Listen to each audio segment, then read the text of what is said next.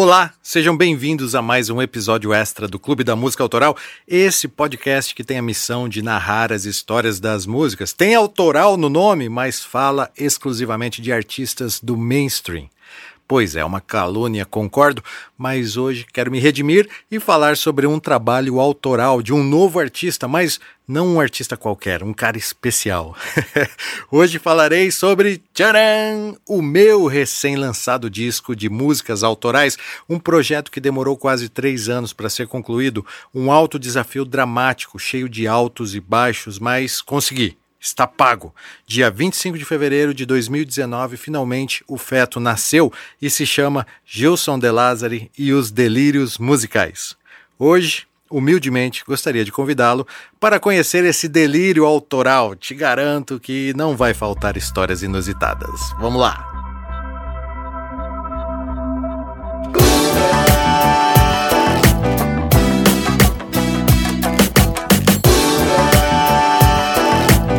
Clube da Música Autoral. Apresentação e produção: Gilson De Lázari.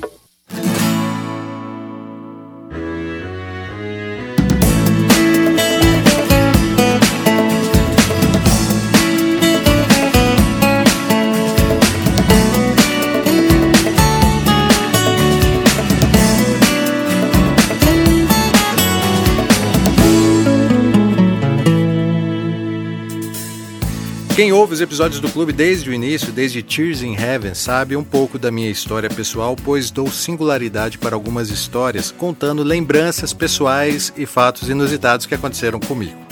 Mas, mesmo que você não tenha ouvido os episódios antigos do clube, ou que essa seja a sua primeira vez com o clube, de boa, tá? Apenas fique sabendo que em todos os episódios eu tento espalhar uma mensagem que é reconhecer o poder que a música tem em nossas vidas.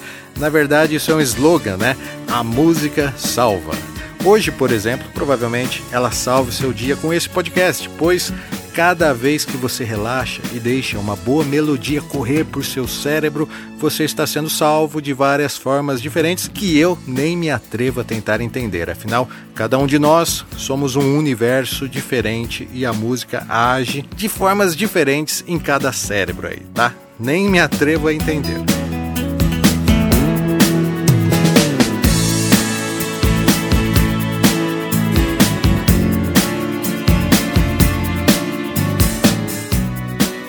Essa aí que você está ouvindo é a parte instrumental de uma das minhas canções e confesso, o embrião do Clube da Música tinha o objetivo de falar sobre bandas novas, mas isso foi bem antes de existir o podcast. O clube nasceu com o propósito de se tornar um selo independente, sabia?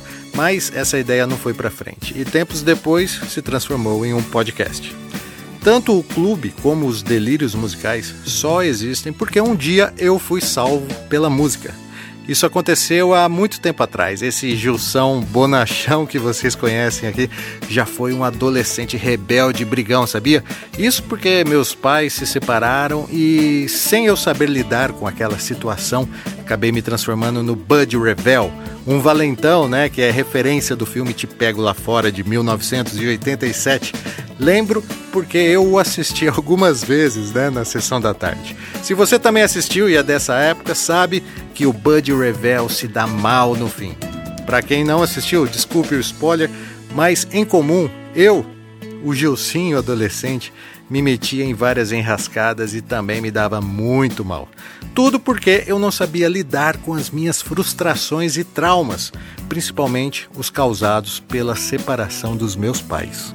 Mas um belo dia vi alguns garotos tocando violão na praça, perto de casa. Me aproximei cauteloso, sem saber direito se poderia participar daquilo, e logo fiquei hipnotizado pelo som, pela melodia. A partir desse dia, todos os dias eu ficava esperando por eles na praça e nem sempre apareciam, mas dei um jeito de fazer amizade com os garotos mais velhos e, sabendo que eu morava nas redondezas, um deles um dia me perguntou se eu poderia fazer o favor de guardar o violão dele na minha casa. Cara, meus olhos brilharam, eu segurei aquele violão firme e, sem que percebesse, fui andando de costas e logo saí correndo. Cheguei em casa, me tranquei no quarto e a partir desse dia eu comecei a aprender a tocar violão.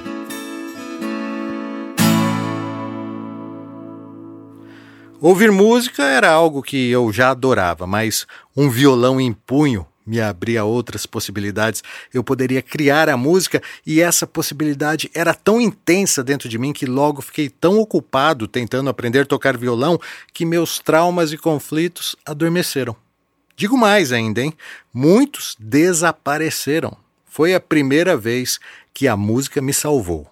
Olha, permita-me tocar um trecho da primeira música que aprendi a dedilhar no violão. Cara, é tão simples, mas eu já me achava o máximo.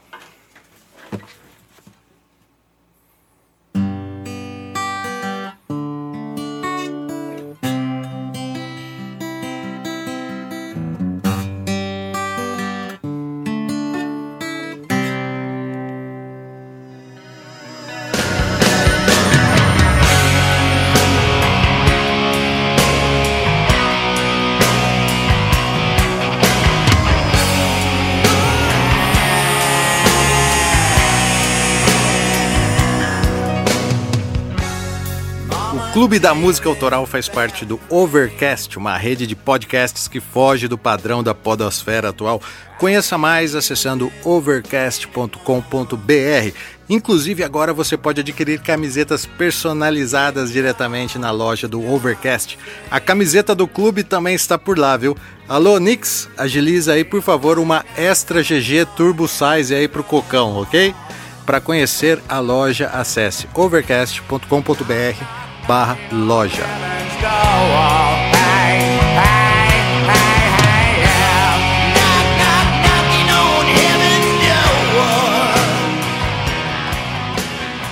Como sempre, agradecimentos especiais aos que detêm a mais alta patente do Clube da Música Autoral, Caio Camasso, Emerson Castro, Henrique Vieira Lima, Luiz Prandini, Antônio Valmir Salgado, Matheus Godoy, João Júnior Vasconcelos Júnior e Vinícius Gomes. Mais que sócios, eles são diretores do clube e têm seus nomes citados em todos os episódios.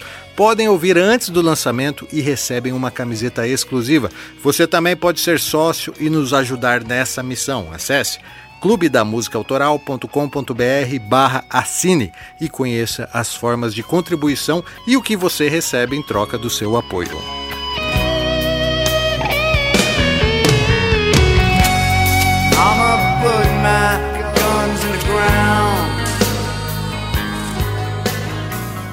Aviso também que é pelas redes sociais que o Cocão e eu completamos as informações que são narradas aqui.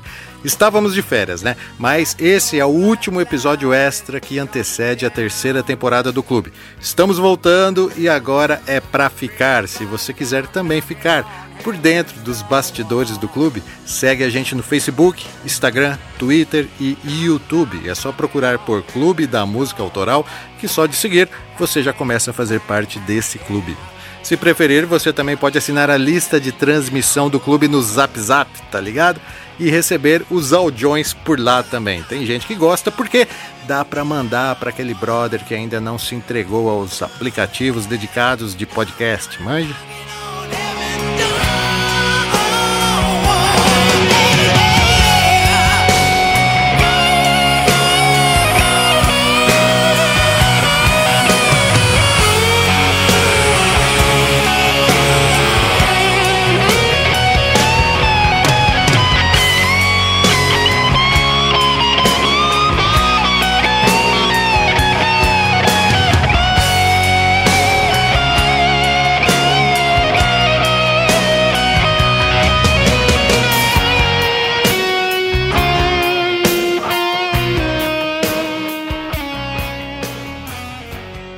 Essa aí que estamos ouvindo é a bela canção de Bob Dylan, Knocking on Heaven's Door. Aqui executada pela banda Guns N' Roses, que lançou essa versão aí em 1991, justamente na época em que eu tentava aprender a tocar violão. Era o hit do verão, sabe? Lembro que quando finalmente consegui executar esses três acordes da introdução, me achei o máximo. Nem sei explicar, mas aquilo fazia todo sentido para mim, era como se eu tivesse renascido. Para piorar os meus delírios de adolescente musical, assisti ao filme Back to the Future, lá do, do, do Marty McFly, De Volta para o Futuro. Então, fiquei apaixonado por guitarras, lógico, por causa do Johnny B. Good, do Chuck Berry. a vontade de aprender mais músicas era tão grande que eu comprava livretos de cifra. Logo, comecei a tentar a criar músicas. Minhas primeiras músicas, mano, são hilárias, vocês nem sabem, cara. Eu mandei pro Cocão aqui algumas que eu retirei da minha fita cassete lá de quando criança. Cocão, rola um pedacinho aí pra galera sentir o drama da molecada. Fumo maconha porque na escola me disseram que faz mal, que me dá fome na polícia é um caso sério. Não fumo cigarro no dia que vejo meu amor. Ela me disse, por favor, que o ministério me avisou. Não tem aceito.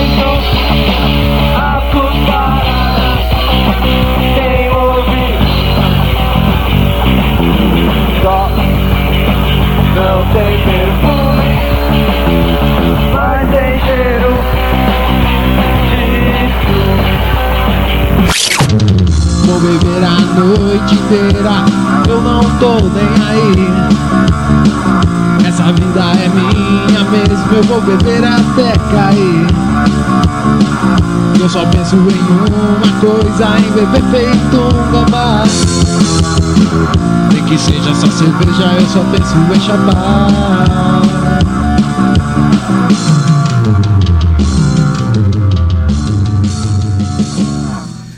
Tudo era uma grande zoeira, sem dúvida. Tudo começou assim nessa bagunça, mas logo, nem preciso falar, né, que inevitavelmente a música virou meu ganha-pão.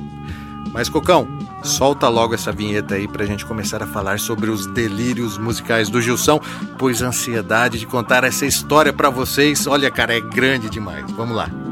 Clube da Música Autoral. Falando assim, de forma resumida, alguns podem até achar que foi fácil aprender a tocar violão, mas não foi não, viu? Sou de uma família que nunca teve um músico na árvore genealógica. Pelo menos não que eu saiba. A tradição da família De Lázari era, e é até hoje, né? Nos campos, executando o trabalho rural. Meu avô, José de Lázari, veio menino da Itália por volta de 1910, fugindo lá da recessão europeia. Chegando aqui, ele e seus irmãos adentraram por terras paulistas, sentido interior, onde a mão de obra era escassa. Trabalhou nas fazendas de café dos antigos coronéis e, como pagamento, recebeu alguns alqueires de terra. O Noroeste Paulista era uma área até então pouco valorizada nos arredores da pequena cidade de Novo Horizonte. Meu avô conheceu uma garota chamada Teresa, casaram-se e tiveram sete filhos. O caçula viria a ser o meu pai, Oswaldo de Lázari, o Vardo Caporá. Meu pai nasceu em 1933, cara, faz muito tempo. Ele estudou apenas até a terceira série e seguiu carreira nos campos ao lado dos outros irmãos. Dois dos seus primos mais velhos foram pracinhas e serviram na Segunda Guerra Mundial. Lutaram contra os nazistas em Monte Castelo. Aqui em Novo Horizonte, hoje, eles são nomes importantes de avenidas e praças. Toda a família, claro, valoriza a coragem dos ex-combatentes da FEB. Se você gosta dessas histórias aí da Segunda Guerra, lembro que no episódio 20 do clube, Mia Gioconda fala sobre a história dos pracinhas.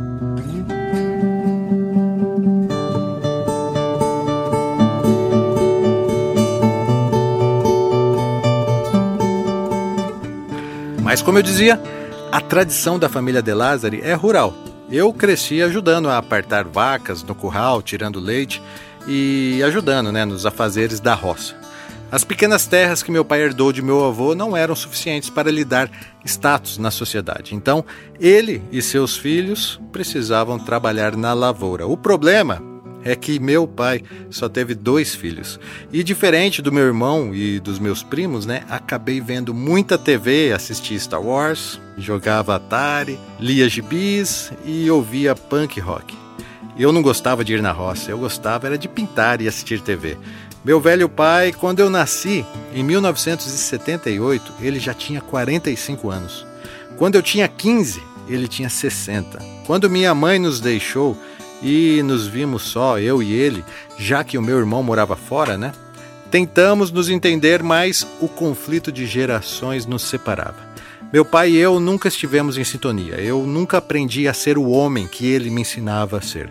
Tivemos brigas épicas que me deixaram feridas internas e externas profundas. Mas a música, aquela que salva, cicatrizou alguns cortes, outros não, né? Eles ainda doem e certas correntes nunca se soltaram de mim. Acho até que jamais se soltarão. Na verdade, talvez nem deveriam se soltar, pois os conflitos que travei com meu pai acabaram por me moldar e me tornar o homem que sou hoje. Em 2005, aos 73 anos, meu velho morreu. Eu não morava mais em Novo Horizonte e não consegui chegar a tempo de dizer adeus.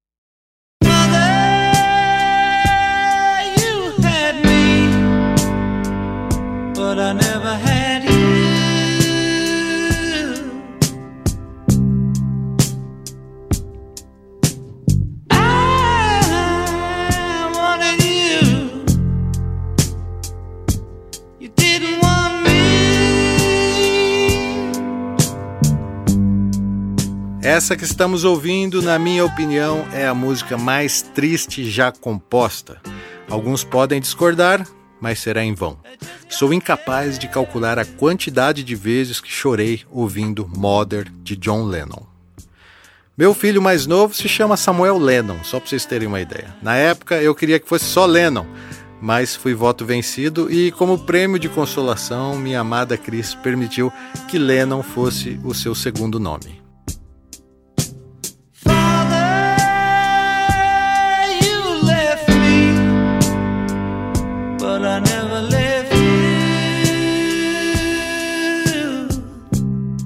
Quem conhece um pouco da trajetória de John Lennon sabe que ele cresceu sem a presença dos pais. Foi criado por sua tia Mimi, que, assim como seus pais que o abandonaram, tinha sérios problemas pessoais. Em 1970, já fora dos Beatles, John cuspiu fora essa canção. Eu acho que ele não a compôs, ele a vomitou, como se estivesse intoxicado, sabe? Desde que Mother foi lançada no álbum John Lennon Plastic Ono Band, Muitos filhos traumatizados como eu choraram compartilhando da dor de John Lennon. Na letra, ele diz: Mãe, você me teve, mas eu nunca tive você. Eu te quis, mas você nunca me quis.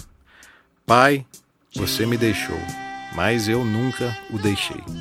Você, pai, nunca precisou de mim, mas eu precisei de você.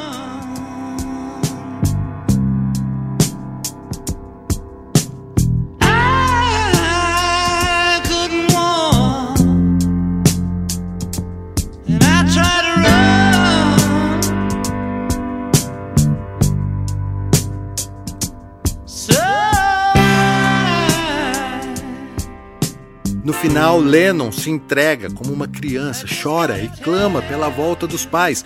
Mama, don't go, daddy, come home. É uma sequência de repetições angustiante que me faz até hoje imaginar o coração de John Lennon exposto em seu peito aberto. Acho que John conseguiu expelir muitos demônios nessa canção.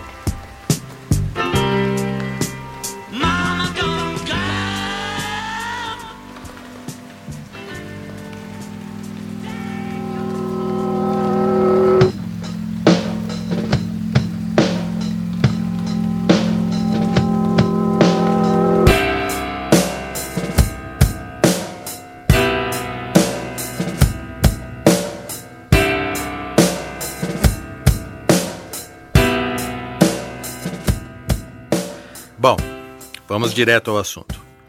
Em dezembro de 2016, eu descobri um tumor maligno em meu corpo. Às pressas, comecei a preparação para a operação que o tiraria. Entre os procedimentos pré-cirúrgicos estavam consultas periódicas com uma psicóloga. Eu passei a acreditar que ia morrer, sabe? É, minha insegurança era tamanha que eu já entrava no consultório chorando e lá eu ficava 40 minutos chorando sem conseguir dizer nada. Olhava para a psicóloga chorando, me despedia e ia embora, chorando. A dor de me preparar para dizer algo a respeito do que estava acontecendo, dos meus traumas, principalmente sobre os meus pais, era tamanha, cara, que eu achei que jamais conseguiria falar sobre isso. Então, após uma dessas consultas emotivas, cheguei em casa, liguei o teclado, selecionei o timbre de um piano acústico e comecei a tocar Modern.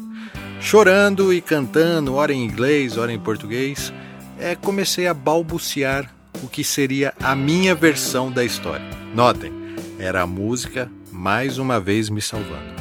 Essa canção existe, está no meu disco e se chama 1978. Quando eu nasci em 78, alguém me disse que eu era um menino. De nada mesmo me lembro, só mesmo do meu velho sorrindo.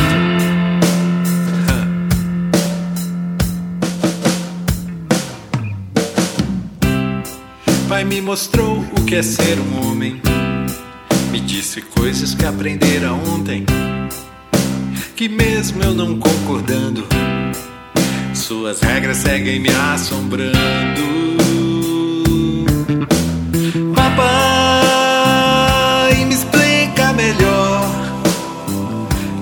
Ser esse homem que eu nunca fui. Pai,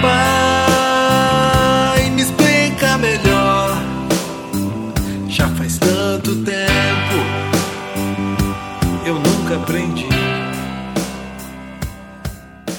Talvez seja estranho para você ouvir a minha voz cantando, para mim também é. Eu sempre toquei baixo nas bandas que eu participei e no máximo fazia uns backing vocais meio desafinados. Mas nos delírios musicais eu precisava cantar e esse foi o meu maior desafio. Sei que eu estou atropelando essa história, então vamos fazer o seguinte: vamos voltar um pouco essa fita. Cocão, quero contar como surgiu os delírios musicais.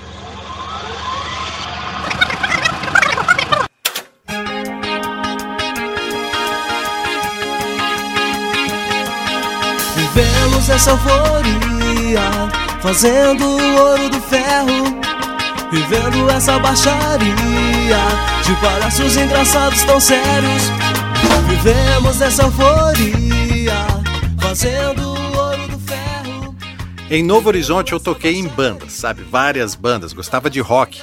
Mas pelo prazer à música Já toquei marchinha, forró, músicas religiosas E muito, muito sertanejo esse é o ritmo que predominava no interior de São Paulo e até hoje continua predominando.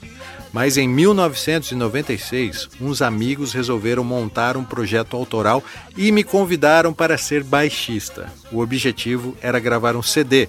Eles tinham algumas músicas e um vocalista cheio de personalidade que, apesar de imitar o Raul Seixas, trazia consigo a autenticidade que apenas compositores singulares têm.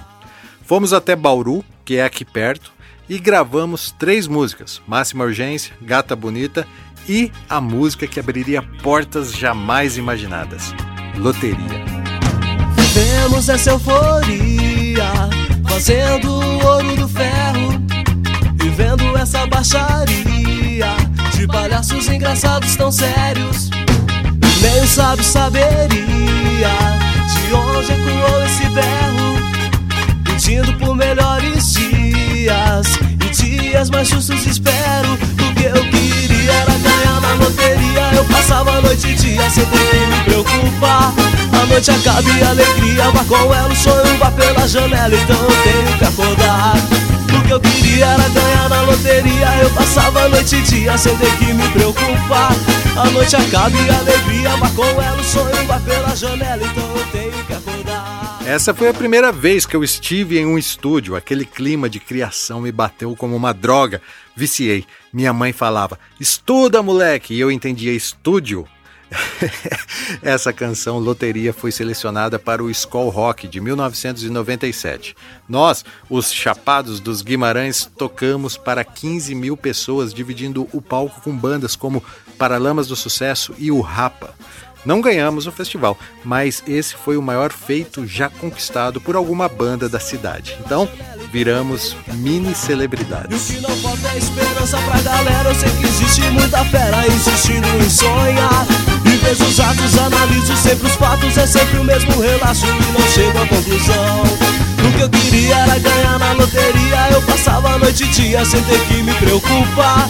A noite acaba e a alegria vá com ela. O sonho vá pela janela, então eu tenho que acordar. O que eu queria era ganhar na loteria. Oh, oh, o que eu queria era Mas eu queria mais e comprei com muito custo meu primeiro gravador, um Porta 7 da Tascam, que gravava em quatro canais numa fita cassete. Com ele gravei algumas músicas minhas e em 2000 resolvi deixar tudo o que eu achava que tinha aqui no interior e me mudei para a capital paulista. Fui fazer como Luiz Gonzaga e tantos outros. Eu era mais um músico que desembarcava na rodoviária do Tietê.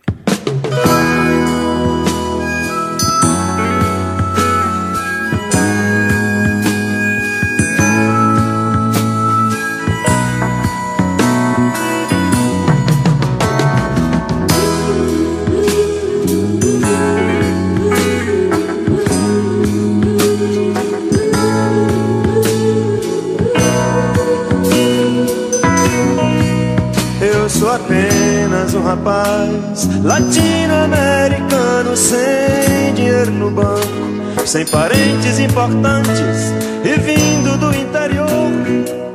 Para me manter na capital, né, consegui um emprego na rua Teodoro Sampaio em uma loja de instrumentos musicais. Foi um choque para mim, pois em Novo Horizonte apenas eu e mais uma meia dúzia de pessoas éramos músicos. Na Teodoro Sampaio, todo mundo era músico, desde os donos das lojas até os estoquistas. Eu era vendedor e foi um pouco assustador para mim, pois aquela sensação de exclusividade que me movia logo se perdeu. Eu era apenas mais um músico em São Paulo à procura de oportunidades. Nas horas vagas fazia um som com os novos amigos e logo entrei em uma banda séria, os Insones. A proposta deles era criar músicas autorais. A minha cara, né? Em 2003 lançamos o primeiro disco. Após testar muitos vocalistas, o Alisson, o guitarrista, encarou o desafio de cantar e como um power trio barulhento de garage rock, gravamos o primeiro single. Se liga.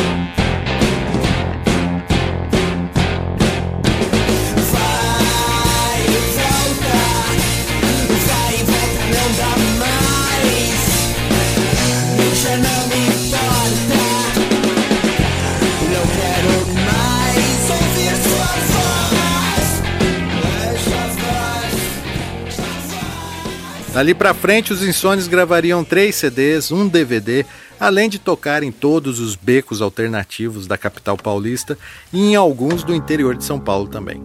O auge dos Insones aconteceu com a canção Guarda-Chuva, cujo clipe entrou na programação da MTV e foi produzida por mim. Ouça um trecho, eu gosto muito dessa canção.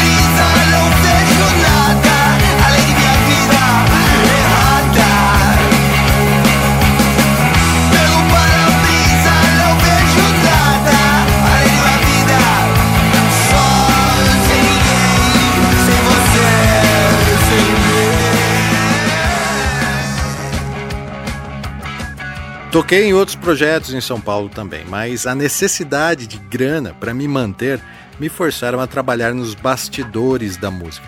Após muitos anos como vendedor, cheguei a ser gerente de uma grande loja lá na Teodoro Sampaio, sabe?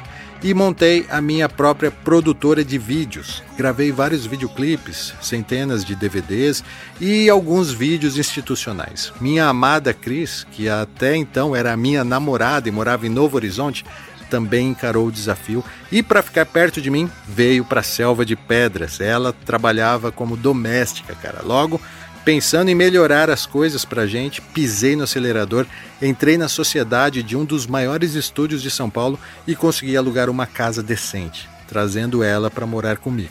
Não tivemos casamento, sabe? Pois logo em 2007 também nasceu a Isabela, e tudo que era sério ficou muito mais sério e intenso. Meus sonhos foram deixados de lado momentaneamente, né? Pois eu precisava cuidar da minha família. Era uma vida que dependia de mim. Então, trabalhei muito. Fazer música de plano principal se tornou meu hobby. Assim como tem gente que joga futebol às quartas-feiras e toma uma cervejinha, a gente apenas ensaiava sem compromisso nas quartas e tomava uma cervejinha. Em estúdio, trabalhei nos bastidores de projetos que me orgulho muito, como Detonator e as Musas do Metal, Vanguard, Velhas Virgens, Inocentes, Alma Jane, Nervosa, Restart, cara, é verdade. Reitinho, Negra Lee, Racionais MCs, Patrícia Marques, cara, foram muitos artistas consagrados que passaram por lá. Mas principalmente trabalhei com centenas de artistas anônimos. Me orgulho em dizer que nunca abandonei meu ramo, mas a minha arte eu havia abandonado. Eu trabalhava nos bastidores para que outras pessoas criassem suas artes. Eu cuidava da parte financeira, sabe? Gerenciava o estúdio e assim conseguia garantir mais conforto para minha família, que logo aumentou. Em 2011 nasceu Samuel, aquele que eu queria chamar de Lennon. Aliás, eu já falei que minha banda preferida são os Beatles.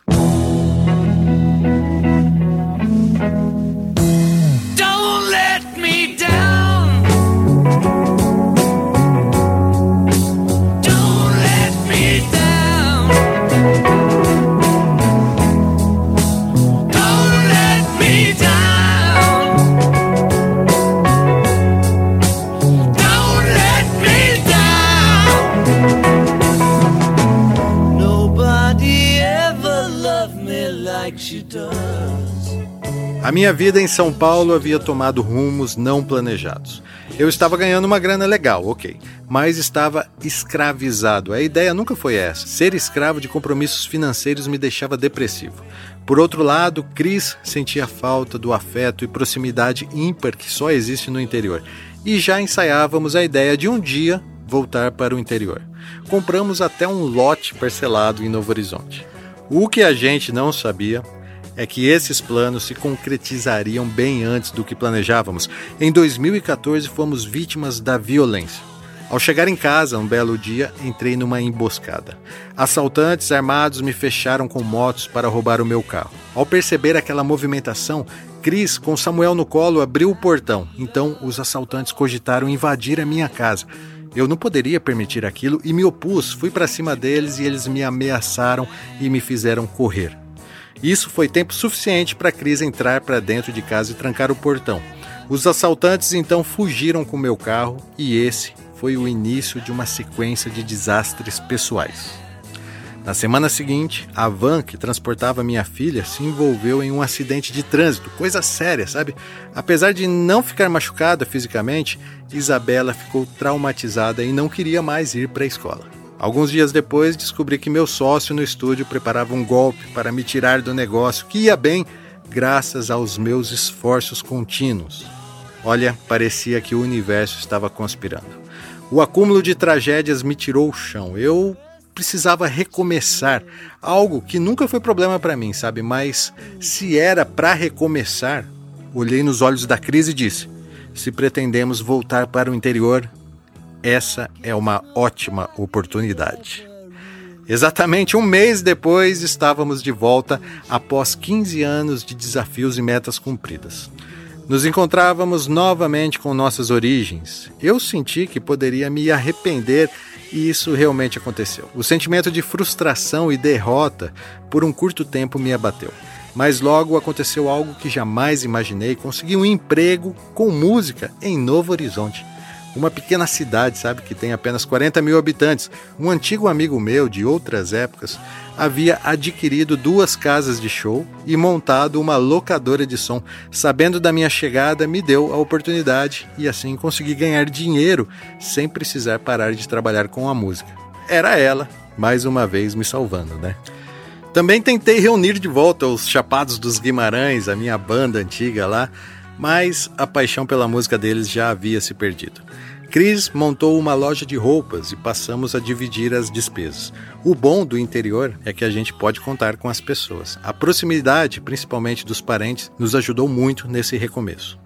Em busca de estabilidade, Cris e eu resolvemos encarar nosso maior desafio, conquistar a nossa casa própria. Tínhamos o terreno, bastava construir. Fizemos um financiamento na Caixa Econômica e começamos, mas o dinheiro não foi o suficiente. Então, dispensamos os ajudantes e Cris e eu encaramos a obra. Apesar de até hoje ainda não termos conseguido acabar a nossa casa definitivamente, olho para ela e lembro de tudo que passamos. Fiz a massa, pus cimento, enchi minha mão de calo, mas conseguimos. Aqui posso entrar e ter segurança de que é meu.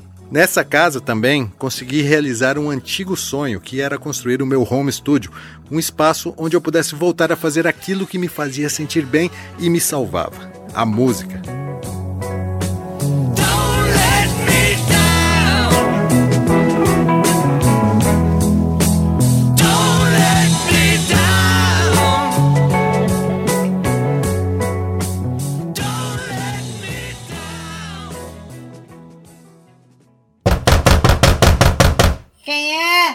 Clube da Música Autoral.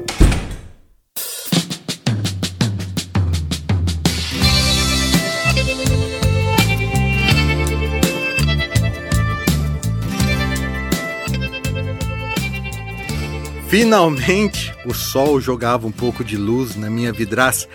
Decorei e tratei acusticamente o meu pequeno espaço musical como sempre sonhei.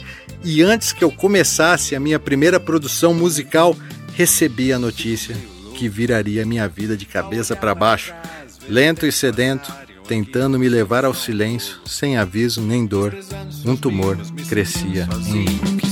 Só um passarinho que foi livre voou, mas sem penas caiu e acordou junto de um tumor que cresce lento e sedento, sem alerta, aviso nem dor. Sempre sigo sozinho. Sempre tento e desisto. Fica aqui, senta aqui. Entenda um pouco, é tão difícil falar. E eu não consigo. Então me encontro com a história que eu vinha contando. Ao ser diagnosticado com câncer e após a confirmação de que ele era maligno, entrei na paranoia.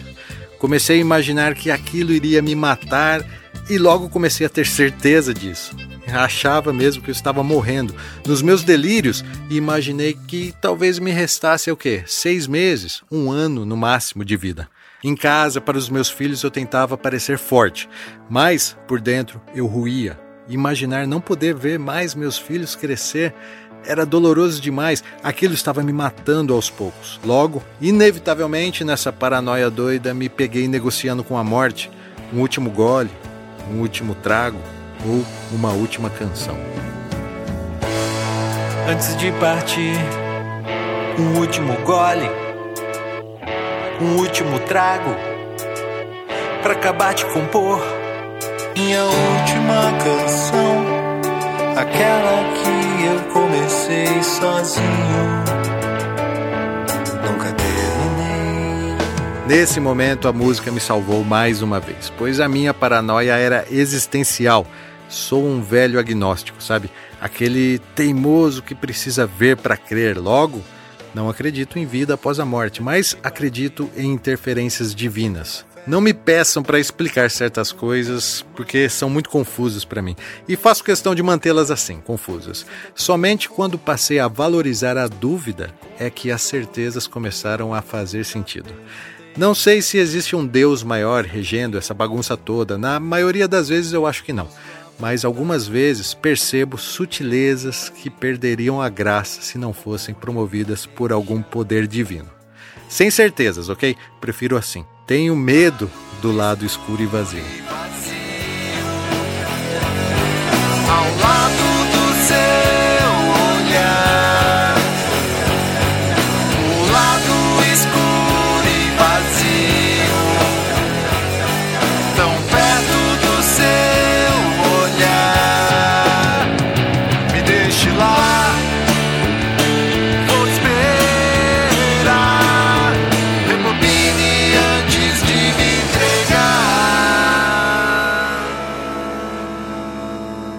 Tente se imaginar na minha situação. Eu pensava, o que eu vou deixar para os meus filhos? Bens materiais? Isso é muito pouco. Preciso deixar mais do que o meu pai deixou. Preciso fazer algo que possa ser eterno, algo verdadeiro e apreciável, que os lembre o que eu fiz e o que fui em vida. Então foi assim que decidi fazer um álbum de músicas autorais. Não um projeto qualquer, eu faria tudo sozinho. Esse seria o meu desafio.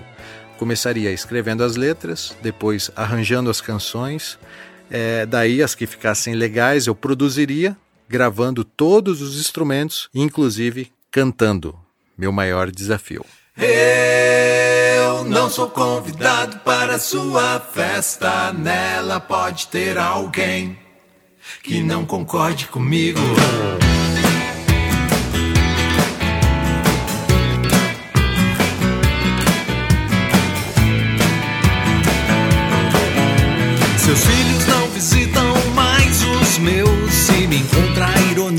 Meus textos por não estar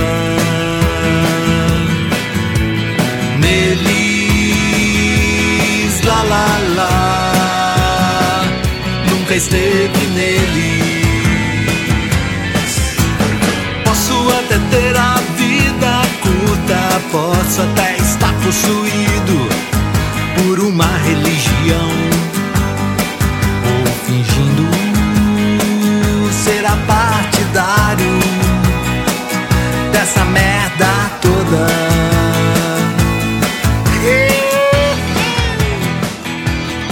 É engraçado lembrar o que a doença me causou.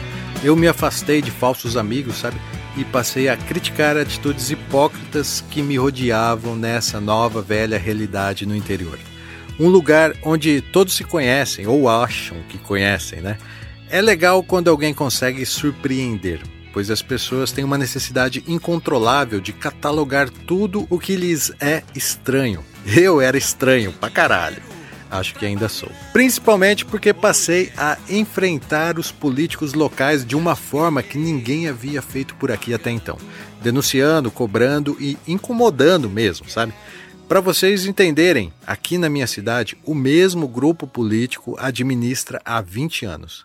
Eles criaram teias de influência que interligam interesses sórdidos e agradam religiosos, comerciantes e a alta sociedade.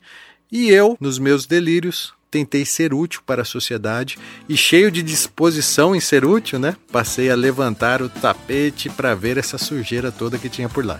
Usando as redes sociais, levantei o poeirão. Algumas músicas também falam sobre isso. Eu e minhas manias de falar o que me vem à boca, expondo suas fraquezas e toda a sujeira que ninguém mais conta.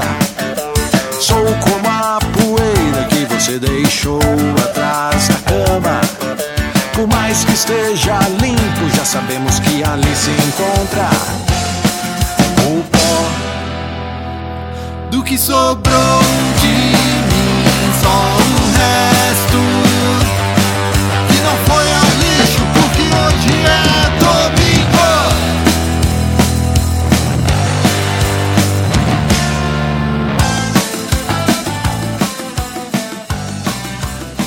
Inicialmente escrevi 22 canções, dessas fiz a pré-produção de 16. O objetivo era, no fim, escolher 10 que estariam no projeto final.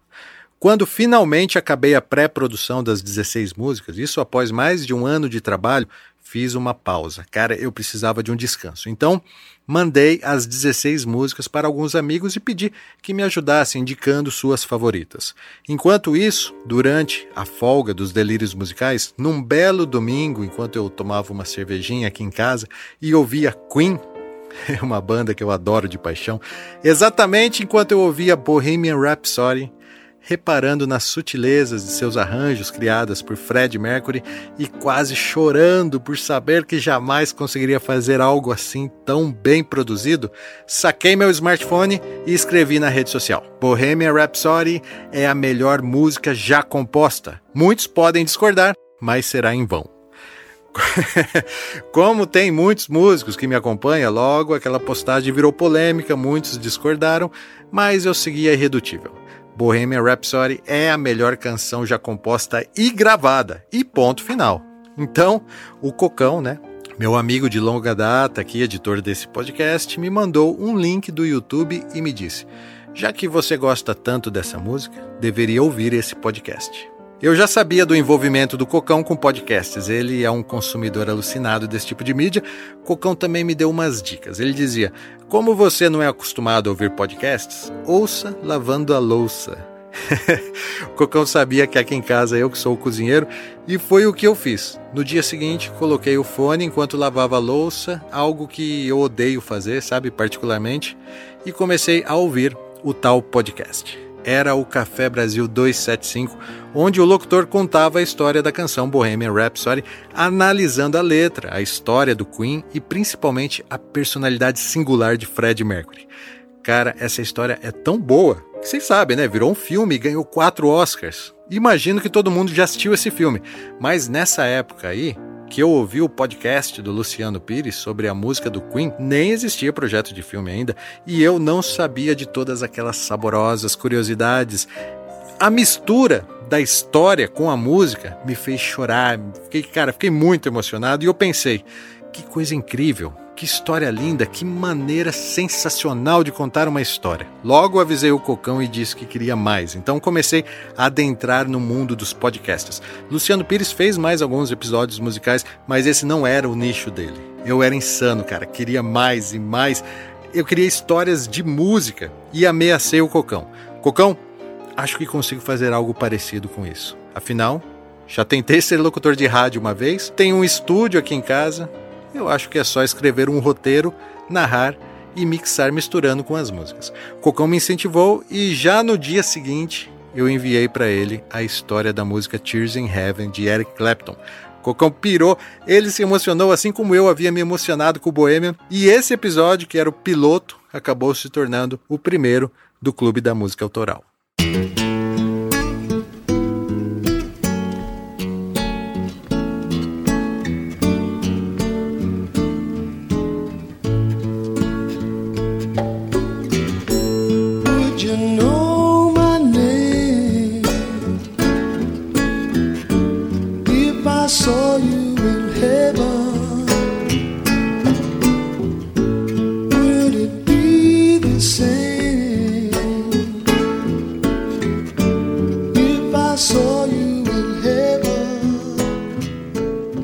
Resto da história vocês já conhecem, né? O clube caiu nas graças dos ouvintes de podcast e logo que resolvi contar isso pro Luciano, que o Bohemian Rhapsody havia sido a minha influência, ele também resolveu me ajudar e desde então vários novos seguidores chegaram. E o clube foi se transformando em um podcast de respeito na podosfera, inclusive sendo citado pela curadoria do iTunes como destaque entre os podcasts mais baixados lançados em 2018. Tudo muito legal, né, cara? Aliás, sensacional. Então, praticamente emendamos na segunda temporada, pensando em manter a nova audiência.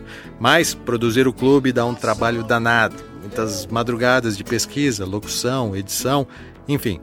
Precisei abandonar os delírios musicais. E em outubro de 2018, lancei o último episódio da segunda temporada e decretei férias ao clube. Recebo alguns e-mails e mensagens das redes sociais pedindo a volta das temporadas mas era uma questão de honra. Eu precisava finalizar os delírios musicais. E foi o que eu fiz. Nesses últimos meses, defini as músicas, regravei algumas vozes e remixei todas as músicas. Então, comecei um dolorido processo de masterização. Se você não sabe, masterizar é o último processo.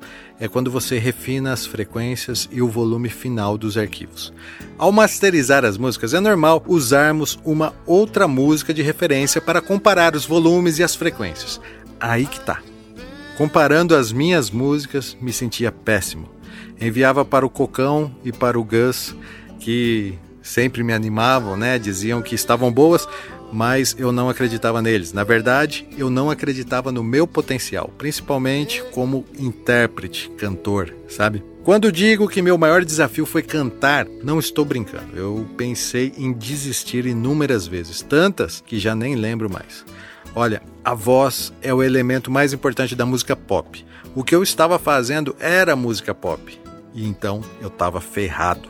Existem pessoas que nascem cantando. Outras, como eu, precisam estudar. Apesar de ter feito alguns cursos, aprendido técnicas de respiração e imposição de voz, né, de peito, voz de cabeça, minha performance não me convencia. Lá estava eu mais uma vez desistindo do projeto e logo na reta final. Então, sufocado pelo compromisso em finalizar aquilo, comecei a perceber que eu jamais conseguiria soar como os meus ídolos. Porque, na maioria das vezes, nem eles mesmos conseguem se repetir. Ao invés de ouvir os grandes clássicos, né, masterizados desses cantores, comecei a ouvi-los em ambientes menos controlados, sabe? Como uma apresentação ao vivo, algo assim sem muito compromisso. E é nítido, cara, ninguém é perfeito.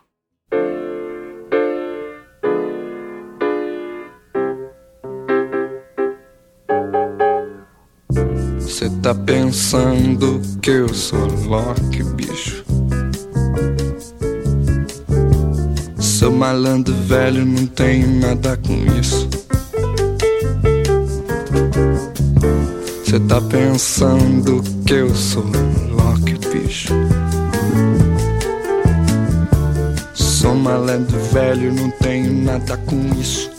Ao invés também de ouvir referências sublimes de artistas sobrenaturais, cujo talento é algo tão surreal, passei a ouvir obras de artistas fora dos padrões midiáticos.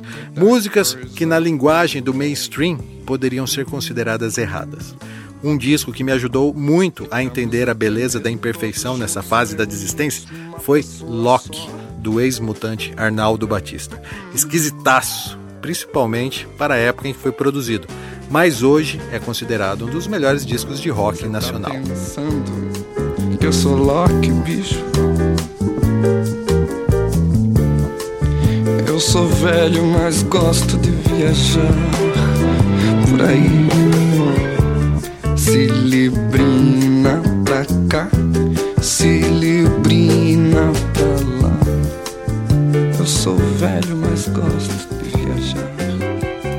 então fui acalmando meu coração ansioso e me aliviando daquela pressão de soar como os meus ídolos, que eu jamais conseguiria, né?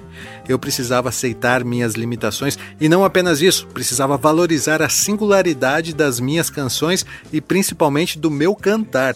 Se eu não gostar das músicas, jamais convencerei alguém que são boas, como assim? Eu preciso acreditar nelas. Olhei para as paredes do meu estúdio e disse em voz alta: Essas músicas são boas e são as minhas músicas.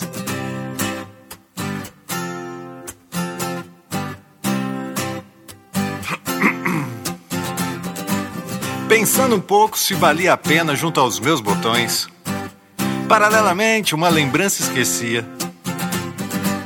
Das más ideias, paranoias me inundavam com obsessões, mas sempre quis insistir.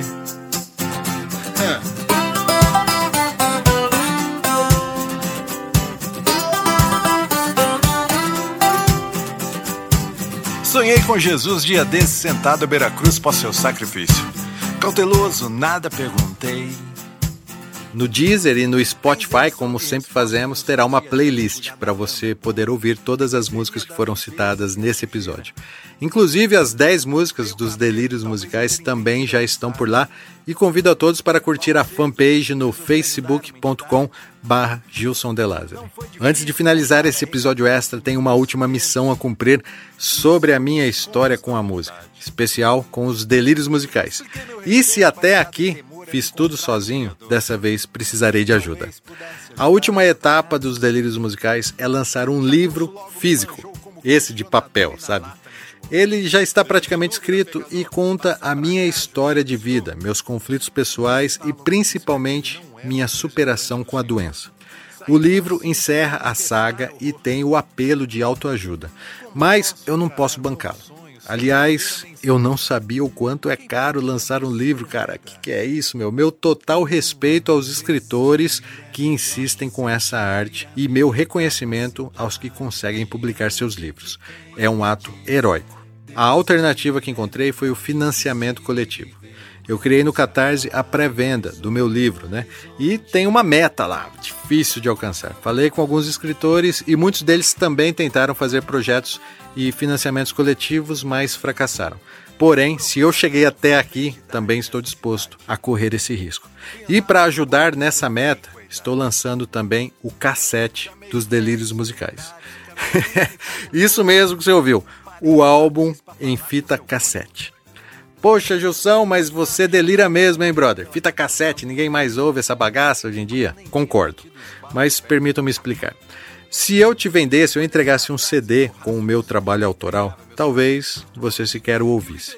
Pois hoje, música é um arquivo virtual, armazenado em uma nuvem que você ouve via Bluetooth ou pelos aplicativos de streams, né? É muito mais prático. Provavelmente você pegaria meu CD, colocaria uma gaveta que logo seria esvaziada e jogada no lixo. Sei que nem todos, mas eu, por exemplo, não tenho o menor senso de valorização pela mídia CD. E não é só eu, né? Hoje os notebooks nem vêm mais com leitores de CD. Os novos carros também não. CD foi legal porque trouxe clareza, pureza ao som, né? Eliminou os chiados. Mas tinha quem gostava de chiado, né? Como eu. A verdade é que sou saudosista e valorizo ter algo em mãos do artista que eu gosto. O que eu gostaria mesmo era de fazer um vinil grande e cheiroso, mas também é muito caro. Velho, é caríssimo para um artista independente.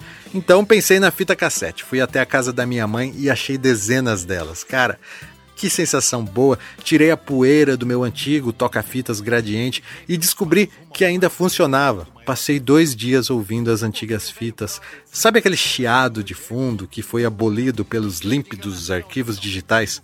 Mano, eu adoro isso daí. O motorzinho do toca-fitas, né, já está um pouco fraco, então tratei logo de procurar uma caneta Bic para rebobinar as fitas e passou um filme na minha cabeça. Lembrei das primeiras vezes que ouvi uma fita cassete e tive certeza que esse é um objeto de valor inestimável para quem, como eu, valoriza a evolução da música. Mas, né, essa é só a minha opinião sobre a fita. Logo falei com alguns amigos e eles me jogaram um balde de água fria Muitos deles têm péssimas lembranças, pois as fitas enrolavam, né? tinham chiados, enfim. No único ponto que chegamos a um denominador comum é que a fita é um baita souvenir legal. Eu, se recebesse a cassete de um novo artista, ficaria embriagado de saudosismo e chegando em casa, mesmo se eu não tivesse onde ouvir, eu a colocaria na minha estante ao lado das coisas legais que eu faço questão de guardar. Mas, como sei que nem todos querem ouvir a fita, bolei um QR Code que acompanha o encarte, onde você pode fazer o download do disco gratuito. Agora, se um dia, por acaso, alguém resolver ouvir a fita, nela tem um bônus. Somente na fita você poderá ouvir uma música extra, que não será lançada nas plataformas digitais e é exclusiva para fita cassete. Você poderá ouvi-la, mas terá que arrumar um tape deck.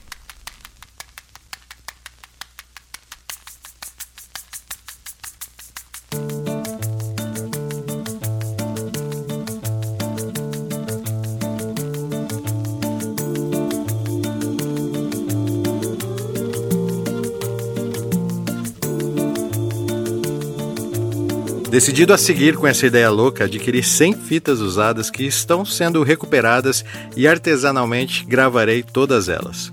Mas espera aí que não é só isso não.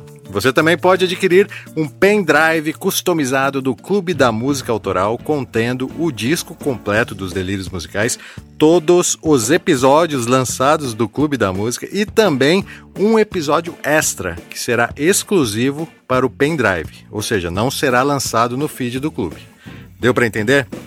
Para me ajudar no financiamento do meu livro no Catarse, você pode adquirir o livro na pré-venda, a fita cassete dos Delírios Musicais, a camiseta do clube, o pendrive do clube ou escolher um dos combos lá que vai estar disponível e adquirir mais que um produto. Tudo será revertido para a primeira edição do meu livro. Ufa, acho que é isso, né? A vaquinha está no catarse.me barra os Delírios Musicais. Ou você pode acessar pelo site do clube, que é clubedamusicaautoral.com.br barra Os Delírios Musicais. No mais, quero avisar que esse episódio extra dos Delírios do Gilson finaliza o hiato do clube e antecede a terceira temporada, que, como vocês sabem, será temática, exclusivamente com as minas. A enquete de apoio já está rolando no site do clube e você pode ajudar a escolher os novos episódios sendo um sócio. Acesse clubedamusicaautoral.com.br assine e nos ajude nessa missão. A edição do Clube da Música Autoral é do Rogério Silva, o Cocão, e a produção é minha, Gilson De Lázari. Muito obrigado a vocês que tiraram tempo para ouvir as histórias desse projeto autoral que me salvou e finalizo dizendo que mais uma vez foi um prazer falar de música com vocês. Até a próxima.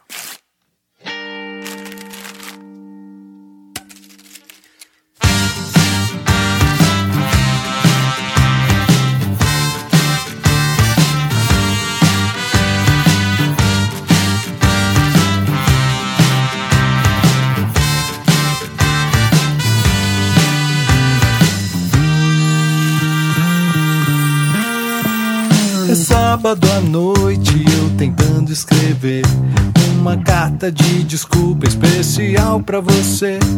São tantas pessoas que ofendi sem querer, mas a quem me detesta nada posso fazer. As horas se passam e é difícil escrever a carta de desculpa dedicada a você. É que ontem decidi parar de fumar que a carta de desculpa eu não consigo acabar.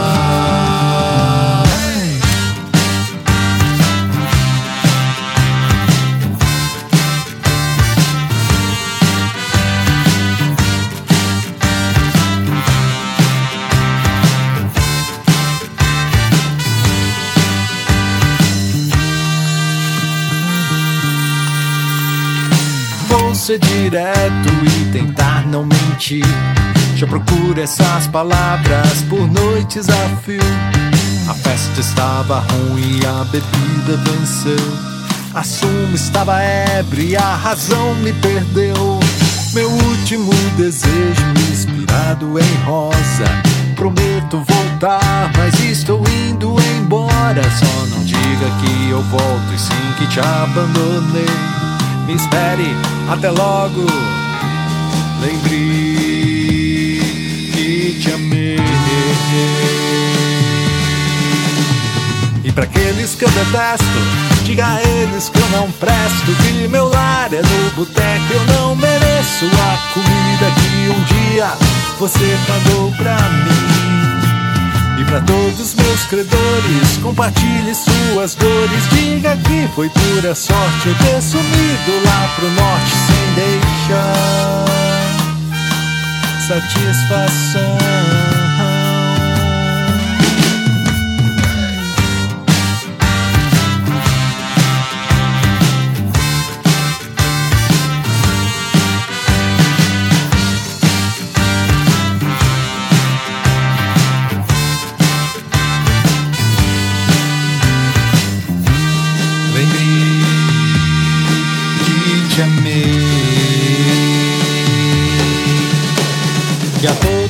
Credores, compartilhe suas dores. Diga que foi pura sorte eu ter sumido lá pro norte te deixar. E pra aqueles que eu detesto, diga a eles que eu não presto, que meu lar é no boteco, eu não mereço a comida que um dia você pagou pra mim. Caso alguém lhe perguntar, diga que lamenta e chora, mas me quer longe por hora, pra que nada que eu faça possa lhe fazer lembrar dos erros que eu cometi.